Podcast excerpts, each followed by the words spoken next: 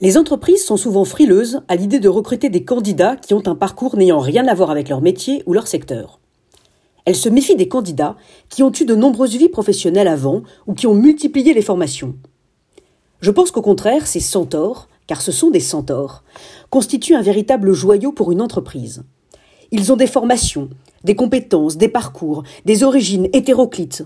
Ils savent passer d'un monde à un autre, et même avoir un pied dans plusieurs mondes à la fois, ils manient plusieurs jargons et ils ne sont pas emprisonnés dans une identité professionnelle. Les écoles et les universités l'ont bien compris et elles proposent de plus en plus des doubles diplômes. Les futures générations seront des générations de centaures et c'est une excellente nouvelle pour les entreprises.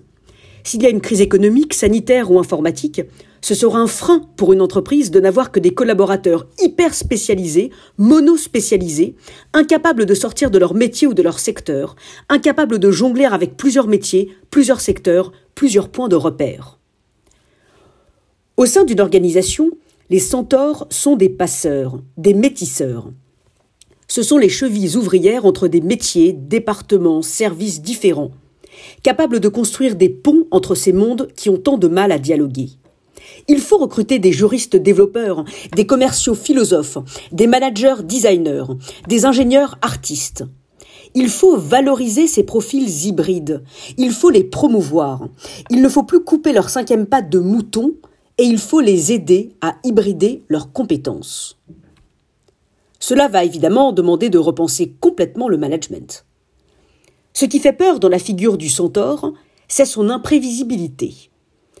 Des personnes qui disposent de plusieurs identités, de plusieurs casquettes, sont moins cernables, moins prévisibles que celles qui n'en ont qu'une. Or, la raison d'être du management consiste précisément à vouloir terrasser le dragon de l'incertitude, comme le disait le sociologue israélien Yehuda Shenhav. Il va donc falloir imaginer un nouveau management, permettant de donner leur place aux centaures et accepter que leur présence ajoute un peu d'imprévisibilité dans l'organisation.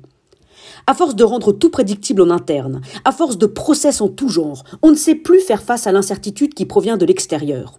Plus une entreprise a été capable de s'adresser à de l'imprévisibilité en interne, plus elle sera capable de l'accueillir lorsqu'elle viendra de l'extérieur en forme de Covid-19, de virus informatique ou autre.